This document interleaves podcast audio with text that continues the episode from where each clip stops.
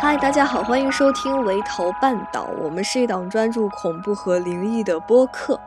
然后这一期呢，我们还是三个人来一起分享一些我们收集到的一些恐怖故事。Hello，大家好，我是金女士。我是椰子，嗯，然后呢，我们就直接开始吧。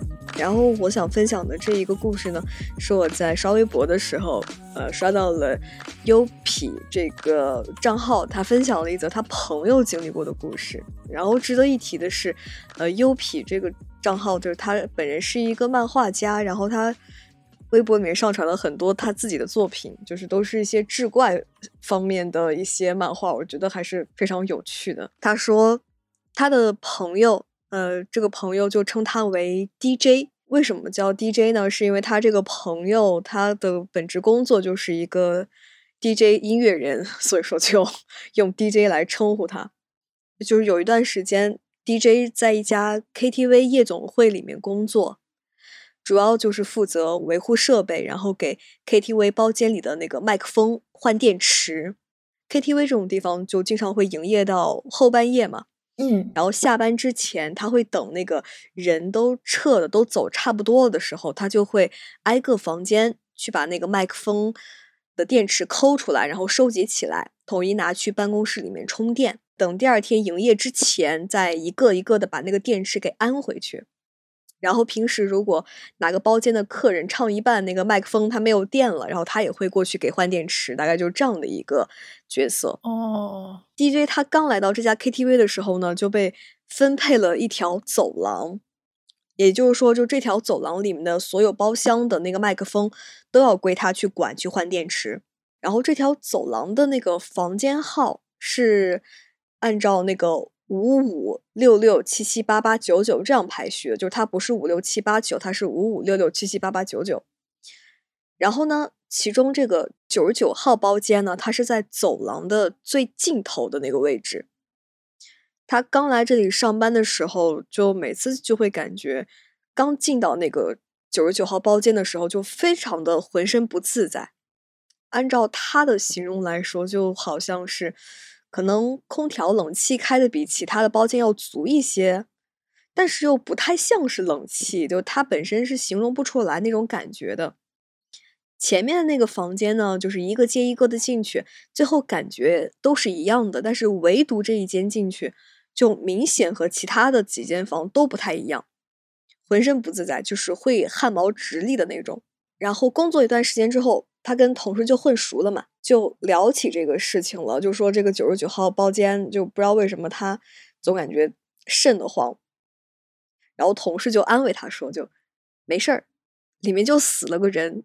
听说是死了个小姐，然后他知道这件事情之后，就每次进到这个包间就更加的提心吊胆了，就本能的就会警觉起来，然后并且从这之后开始，他就在这个房间里面遇到了三次奇怪的事情。嗯，第一次是他刚一进屋，然后屋里的喇叭就突然开始唱歌，给他吓一跳，他本能的反应就是麦克风它串麦了。因为麦克风都是无线的嘛，他以为就是串频道，那个喇叭就连到其他的包厢了，所以他就没有太当回事儿。然后第二次的时候，是进包间的时候，一推门，发现这个沙发上坐着一个女的，还是特别典型的那种女鬼的形象，就是长发遮住脸，然后脸上还泛着那种蓝光的那种，然后给 DJ 就是吓得卧槽一声喊了出来。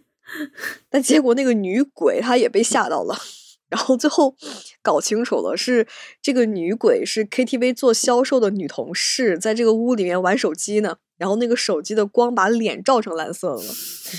就虽然这第二次事情是一件乌龙吧，但是经过这两次之后，DJ 就不敢自己一个人进那个九十九号包间了，然后每次都得叫一个同事，叫一个服务生在门口这样陪着他。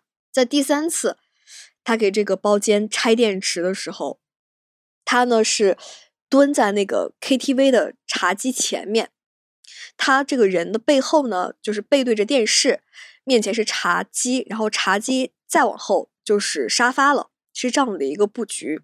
他那个服务员同事就在门口站着陪他。当时那个房间特别的安静，他也是因为比较害怕嘛，所以说精神就特别紧绷。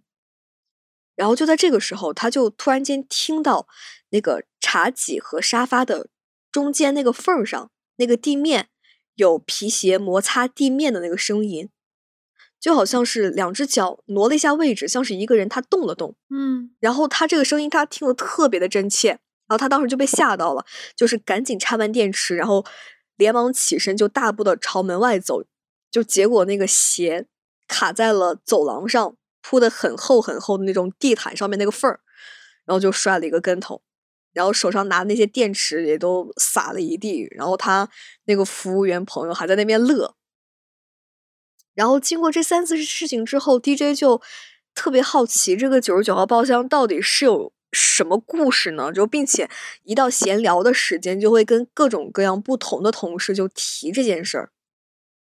结果有一次，他跟后勤部门的同事聊天的时候，知道了另外一件事：KTV 这个地方是有周期性的，就是他隔一段时间就要把那个装修风格重新换一下。因为要让客户有一些新鲜感嘛，然后后勤部门的同事呢，就有点类似是给这个 KTV 专职做装修啊，改改水暖呀，改改电呐。说是一个女的在包间里面嗑药给嗑死了，但具体是小姐呢还是普通的客户啊，就不得而知了。她跟自己的师傅在这个九十九号包间装修的时候，甚至在里面住过。因为一般情况下，一个包间装修要三到五天，期间的师傅们就会直接在包厢里面睡，每天晚上都能听到那个走廊有高跟鞋来回走的声音，就从远处缓缓的走过来，最后是停在他们的包间门口。按理说，就 KTV 这种地方，就是人特别的多嘛，就走来走去的。再就是这些干体力活的师傅们，在很吵的环境里面睡觉也已经习惯了，是不太会在乎这种脚步声的。但是这个高跟鞋声就特别的神奇，就特别的脆。就如果这个高跟鞋一直走来走去，他们还是可以正常睡觉的，觉得没有什么大问题。但是很邪乎，就是每次都是停在他们门口的时候，他们就惊醒了。然后这个高跟鞋的声音一停，他们就立马跑到门口来看，就结果整个走廊就是空无一人。关键就是。这个走廊是铺了地毯的，是不可能有高跟鞋那样很脆咔嗒咔嗒的声音的。而且这个地毯就是据说是在那个小姐嗑药嗑死之后才铺的，大概就是这样一个故事。感觉最恐怖的就是走廊铺了地毯，不可能有高跟鞋的声音。呃，会不会有可能是走廊楼上？楼上不会也是 KTV 吧？啊，你说的好像有道理啊。对，就是我们家就。楼上是那个顶楼，然后他就有些时候会听到那家女主人穿那个高跟鞋，可能就走的比较急，然后就踏踏踏踏踏踏那种声音。你这样说好像我也听到过，而且很邪乎的是，我住的就是顶楼，就是应该是我们家住的就是顶楼，应该是一个缓慢的老年人吧。穿着拖鞋就耷拉着走走走走走，然后我甚至可以听到他准确的方位，我甚至能感觉到他应该是是起夜，他又在我的头顶站起身 下了床，然后 塌了好拖鞋，然后咔嚓咔嚓。走完，然后上完厕所，过一会儿再咔嚓咔嚓，穿着拖鞋再回来，我就能听得特别清楚。但但但是我们家是顶楼啊。对啊，你家在顶楼啊，这个也挺恐怖的。你这个就有点吓人了。然后我跟我妈说起这个事儿，我妈说我在胡说，可能她也不太愿意相信吧。嗯，我我好像看过，就是有那种社区豆瓣他们讨论，也是说。住顶楼听到过这种声音，但很多人听到的是那种弹珠声，就那种玻璃弹珠，嗯，掉在那个地板上，然后就有人说是怎么回事，就是不是有有什么不可明说的东西，但有科学的解释，说是那个建筑那个水泥层楼板嘛，就可能。呃，时间那个年月久了，它里面那个空气啊，那些就可能有那种波动，热胀冷缩。哦，反正就是可能钢筋就会动一下。科学的这么解释，就跟家居会有声音一样。那看来我们看的是同一期的《走进科学》。我小时候也看过这一期，给了我很大的安慰，不得不说。那接下来是我带来的故事，这个是天涯上面之前比较有名的一个帖子。那我感觉它的内容不是很恐怖，但是属于细思极恐的那种。发帖人是一个二十六七岁的一个女孩，没有说她叫什么，我就给她起了个名字叫小 A。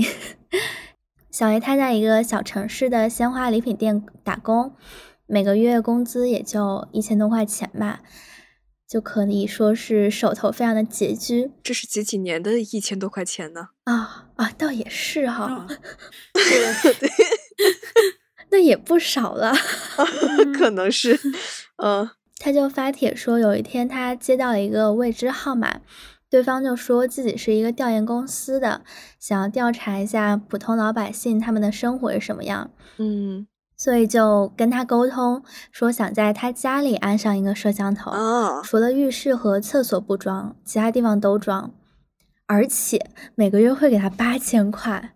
哇，我感觉对于一千块来说，八千块真的很诱惑。对对对，是，我还挺愿意的，不能说。我看完这个之后，我也觉得我挺愿意。哦，对，那个上一期还没有发出来，就是谈到了，就是我们是有说到那个摄像头的事情的。因为现在去淘宝上，你自己去买一个摄像头的话，会有一个功能，就是可以联网，就是你可以看到你家里这个情况。但事实上，这个联网这个画面的后台数据。他们那个生产厂家那工作人员也是可以看到的，就是等于说，对于这个小 A 来讲，他 可以免费安一个摄像头，然后还有报酬，我觉得还挺好的。某种意义上来说，但是当他当时听完之后，就觉得对方是骗子，因为八千块钱对于他来说确实算一笔不小的数目。嗯，又因为这八千块钱，他心里就忍不住想要去相信这件事情。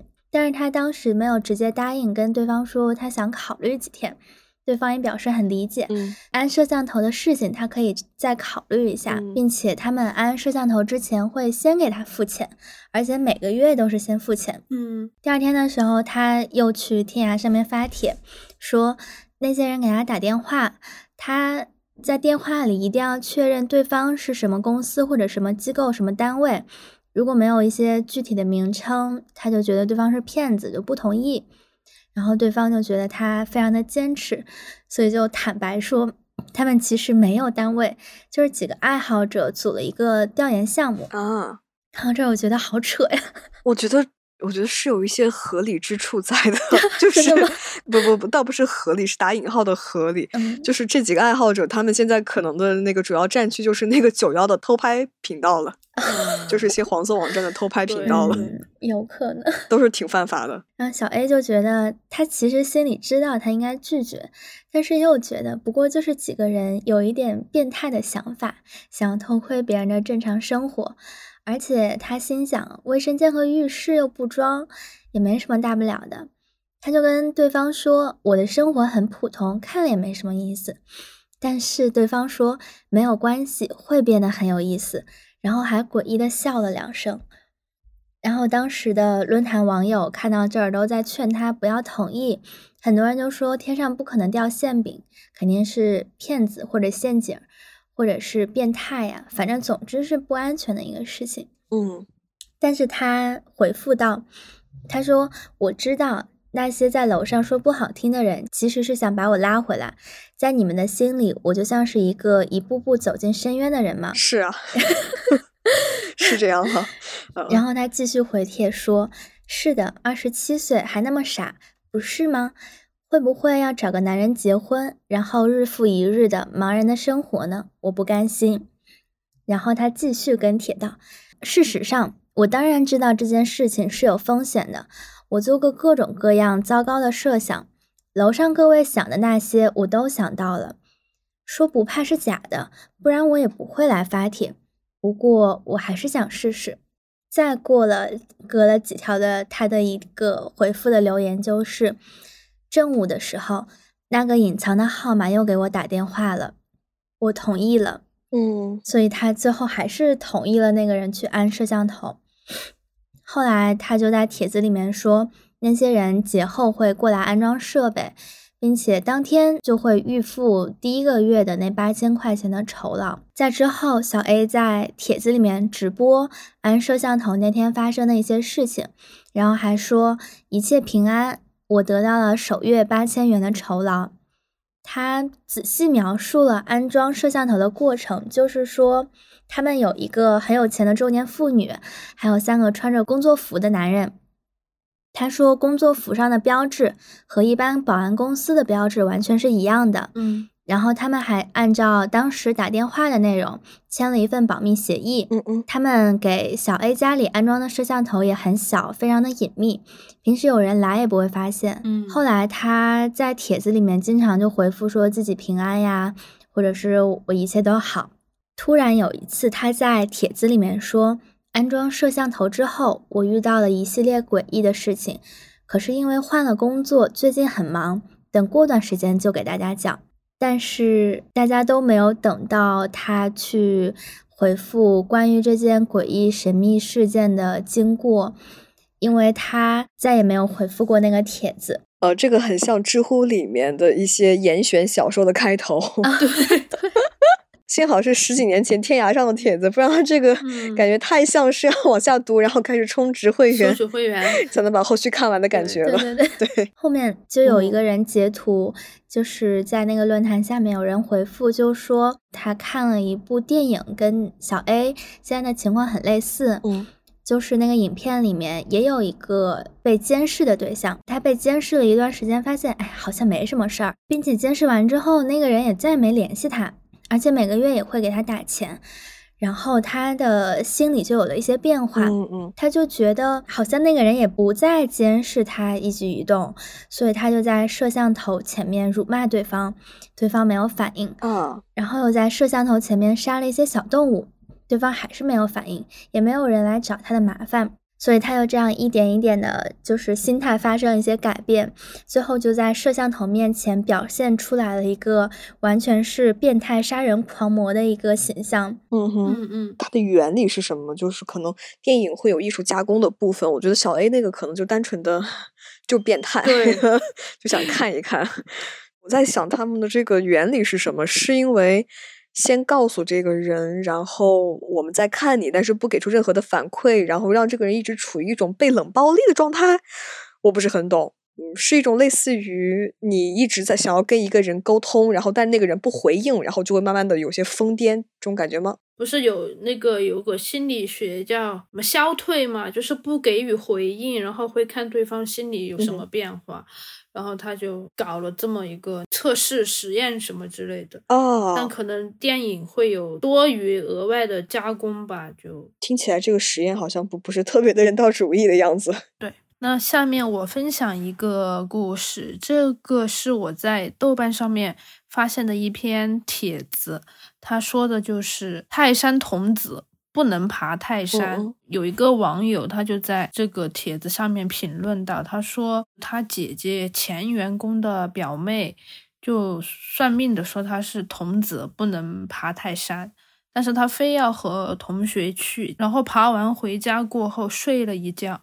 就再也没有醒过来。嗯，然后就是那个发帖的网友，他就问是不是有这种说法，或者是有这个情况嘛？嗯，网友呢就回复，就是有一个叫泰山娘娘，她是什么金仙。金子的金，神仙的仙，就说你可以去求子，但如果你去求子过后怀孕了，那么这个宝宝就是泰山童子。哦，如果他去爬了泰山，他就会还回去。嗯，哦，就是娘娘看到，哎，这这不是我小孩。然后这个帖子就引起了很多热烈的讨论，有很多网友就回应，他说确实是有这么个说法。有的人说是泰山奶奶，有的人说是泰山娘娘，嗯，就是反正是一个女性化的一个神仙，她就会看这个孩子太可爱，舍不得，就让他再次留在上面。还有一种说法就是说，不一定是去求子求来的孩子是童子，不能爬泰山。然后这个网友他就解释，他说他小时候身体很差。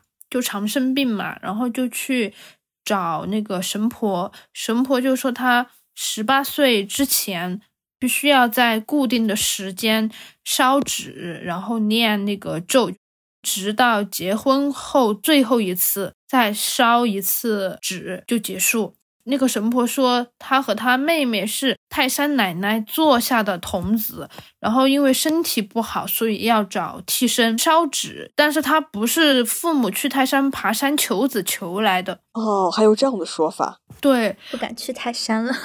他是怎么知道自己是相关工作人员的呢？算命嘛，神婆说的嘛。就是我刷豆瓣的时候就有帖子，就算命说。自己从小哈身体不好，算命的就说他是童子命，然后就说这种孩子就是什么仙界呀，然后他下凡可能想来人间玩儿，就感觉像是渡劫嘛。就说这个孩子天资聪颖，也长得很可爱，就像那种年画娃娃。比如说观音菩萨，他有那个金童玉女嘛，然后他就是来渡劫的，但是就是身体不好。有些说是给个什么护身符，有些又说就是命中有个大劫，如果渡不过的话，就可能很年轻就去世了。嗯，既然可以流传这么久，应该是。对于一些招人喜欢的但是短命的小孩的一种美好的祝福吧，感觉很可惜，就是一种宽慰的说法，可能说什么上天做神仙去了，神仙看着喜欢上去享福啦，这种感觉。啊，对。但其实还是挺舍不得。对，就是有两种嘛，一种就是那个泰山奶奶坐下的童子，一种就是父母去爬泰山求子求来的。他那个评论里面，就现在能看到 IP 地址吗？嗯嗯，就有很多地址是山东的网友说这个是真的，他老家就是泰安那儿的，就说在当地真的有这个说法。他还知道有一个不是去爬泰山，就是家长带带孩子去庙里，可能烧香拜佛，结果回家过后就变成了智障啊。然后也有山东网友评论说，他说在老家有这么一个说法。有一些小孩在多少岁之前不能爬泰山，不然就会被收走。突然间有一个脑洞，你说说一个科学的解释。就我在想，会不会就是需要去求子的这些夫妻啊，就本来就是男方精子质量比较差的那一批人，嗯。所以说，就是怀孕就会格外的艰难，只有怀孕艰难的这一批人才会去泰山去求子啊什么的。本来他们这个孩子精子就弱，身体就不好，嗯，然后再加上这个泰山是真的很高，爬起来是真的很费劲，嗯嗯。然后孩子如果年纪小，然后风吹雨淋，然后再累一下，这个抵抗力就会下降，然后就很容易当场嘎掉。我是这样理解的。有可能，还有一位网友，他就说他妈妈找算命的看过，然后那个算命大师就第一句话就是说你家娃娃不能爬泰山。很奇怪的就是他那会儿他那个心里面就是想着我要去爬山，就有个念头我就要我就要去，我一定要去爬泰山。真的是韩国人吗？这这么爱爬山，他对象就不让他去，然后他们还吵了一架，然后最后就把他身份证给收着了。他说：“那哎，我就不去吧。”但可能心里面还没有放下这个执念。但其实 可以用那个支付宝里面的电子身份证，就是到哪都是畅通无阻。可能可能那个时候支付宝没有那么火，然后他妈就忽然来了一个电话，就说你绝对不能去。但是他妈不知道她和她男朋友吵架，就是不让她去泰山那个事儿。然后她当时就头皮发麻，就感觉有什么东西就是一直在她旁边说你要去爬泰山，你要去爬泰山。可能是反骨一身的 反骨。对，最后被家里人救下了。我觉得这个事情，嗯，玄学神秘学的这个。方面来解释的话，就是一些人哈，他可能命中就没有孩子，命中无子，他没有子子嗣源。哎，哎呀，我这个四川人说着 没有子嗣源，就可能他去向那个泰山娘娘求子，可能。娘娘被感动了吧，就觉得他很诚恳，就可能给了他一个孩子，但是就是这个孩子是他强求过来的，强求不得，就像是偷了一个孩子，然后你今后就离那个失主远点儿。结果他还带着那个孩子去人家面前，嘿，你看看，给你看看 对，我的孩儿，就是有一个解决办法。他们有些人算命说他是那个。泰山娘娘座下的童子嘛，就是也要找替身，可能是每年要烧那种纸扎人还是什么，我我不太清楚，那个评论没有具体说。然后还有一个解决办办法，就是你让那个孩子去认干妈，然后那个干妈必须要姓刘。啊，那我可以帮帮他。哦，对对对，哦刘刘嘛，哦对对对，没没错，就刘刘下来，嗯嗯，我又。有一个脑洞，就是那个时候去泰山求子，他们不都是说什么要一步步上去，这样诚恳一些嘛？嗯，然后我就在想，爬山就真的很健康，就是要一步步走上去，然后可能那个时候那些女的也不怎么出门，身体素质也差。然后就爬了一 顿泰山，把身体锻炼好了，身体健康了，这怀孩子也容易了。然后男的也是同理，然后精子质量也上来了，所以说就比较灵验。走进科学看多了，不好意思。而且爬山他是用腿走的嘛，他主要是 练的下半身，更有道理了。不是说男人健身不练腿一定会阳痿，一些两性健康。完了，咱们这频道变质了，变质了。来接着，那我再分享一个故事。这个是日本的一个恐怖论坛上面的一个短故事，然后翻译过来的。有一个人，我们就叫他 A 君，他说自己碰到了灵异事件，然后我就是那个发帖人，就问他怎么回事儿。A 君就说，在凌晨两点的时候，他自己一个人在房间，如果。背对着穿衣镜数三个数，然后转身就能看见镜子里映着自己，仍然背对着的样子。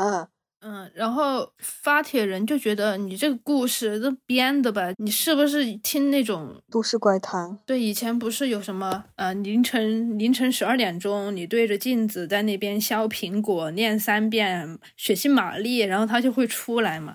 但是 A 君他就认真的说，我真的看见了，我真的转过身去看镜子里面，就映着我的背影，我绝对没有看错。嗯哼，然后发帖人就。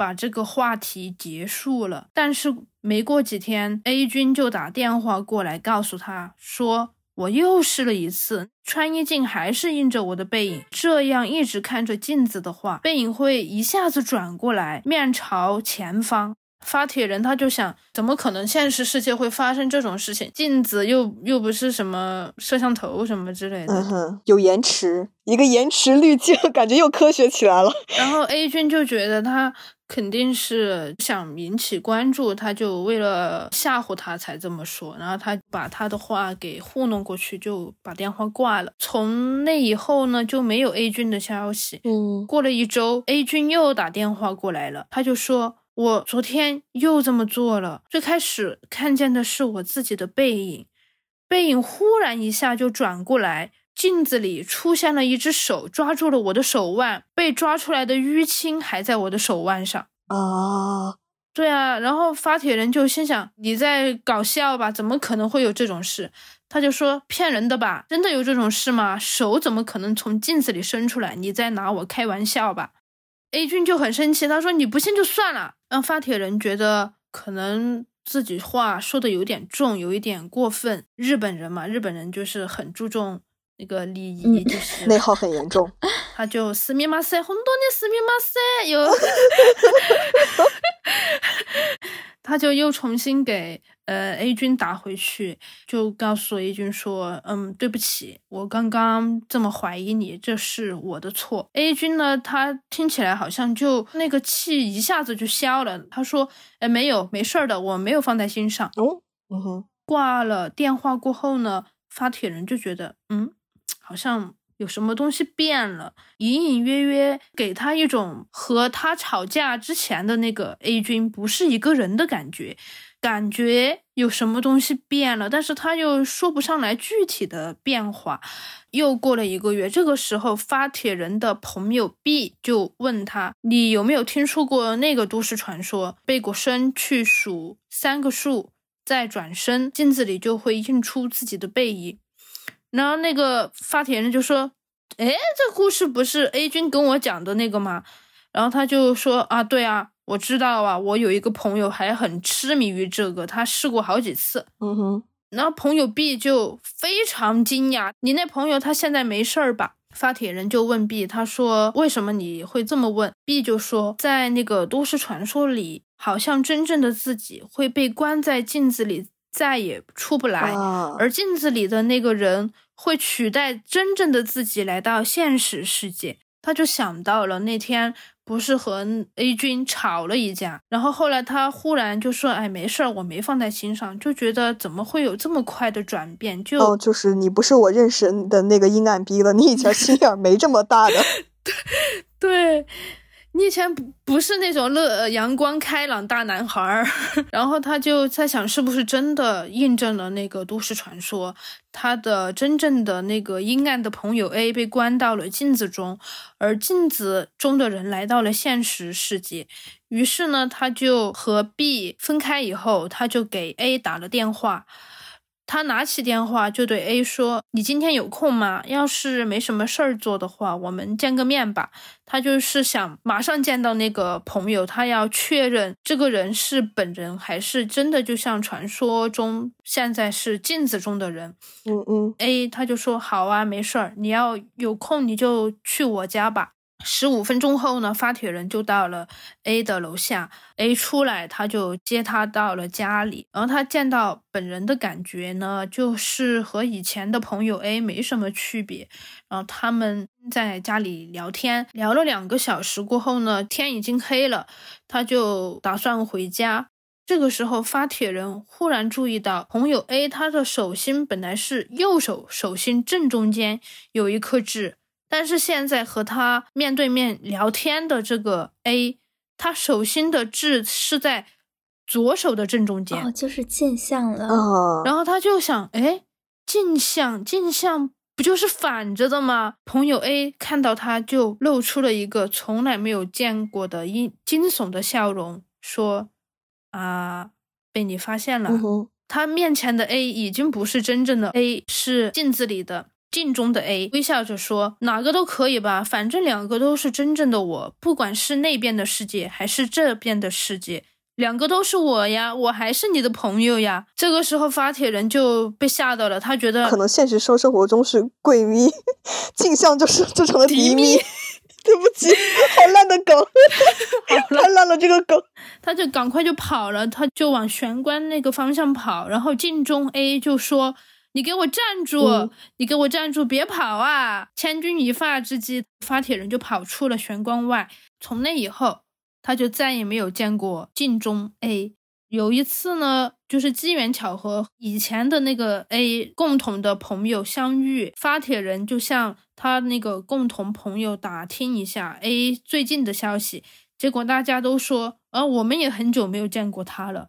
好像虽然有和他通过电话的人，但是不知道为什么那个 A 就再也没有离开过自己的家。哦，因为这些人中没有人去 A 家见过 A，就只有发帖人本人去过那个 A 的家。发帖人也没有听过谁提到过关于以前的 A 和现在镜中的 A 的那个质位置不同的事儿。发帖人他就推测出。以前那个生活在现实世界里朋友 A 肯定是被抓进镜中世界了。那么相反的，现在生活在现实世界中的这个朋友 A 就是镜中世界。然后呢，这个发帖人他想尝试一下这个传说，既然。镜中的人可以出来到现实世界，那么现实世界的人可不可以到镜中世界去？这样他就可以找到他原来那个朋友 A，让就是想让他原来那个朋友 A 回来。于是他昨天晚上一个人就试了，果然如朋友就是他真正那个朋友 A 所说，他也看到了镜子上印着他背过身的样子。他最后写下。下一次再在这里写下文字的话，或许就是镜中世界的我了。啊！但我觉得这个故事就是，这这个发帖人真的很爱他那个朋友啊。是的，愿意为他的朋友做这样的一个实验。就镜子，呃，风水上面不是也有说，就是床头对面不要放镜子呀。之前在豆瓣上看，他说楼房嘛，那个大门上面挂一个镜子是驱邪的，但是他们说这样驱邪好像是会把那个脏东西反射到对面那一家。哦，就两个对家互相都放了个镜子，那不就互相都反射回去了？比比谁的镜子大，谁找的角度准。我看到一些什么宿舍还有租房的一些神器里面就会有镜子，就是一块一块那种镜子，像是四块小镜子给拼成了一个穿衣镜。其实虽然你拼起来这还是能用，但是看上去还确实还挺吓人。就感觉就是把那个忌讳就犯了一遍，就好像是把人分成了四块一样。对对对。但是我并不觉得就是人人口的死亡率会因为这个镜子然后 就提高什么的。晚上去洗手间都不敢正视那个洗手间的镜子，我感觉好恐怖，万一看到什么不该看的东西。哦，大概率不会看到的，就是你只会觉得啊，这是昏暗灯光下的自己又变得好看了。所以说一些风水就还是有些道理的，就是什么。那个镜子不要对着床，因为半夜起来看见自己披头散发，是真的会吓一跳的。那反正总之，大家要好好吃饭，好好锻炼。没错，健身的时候记得练腿。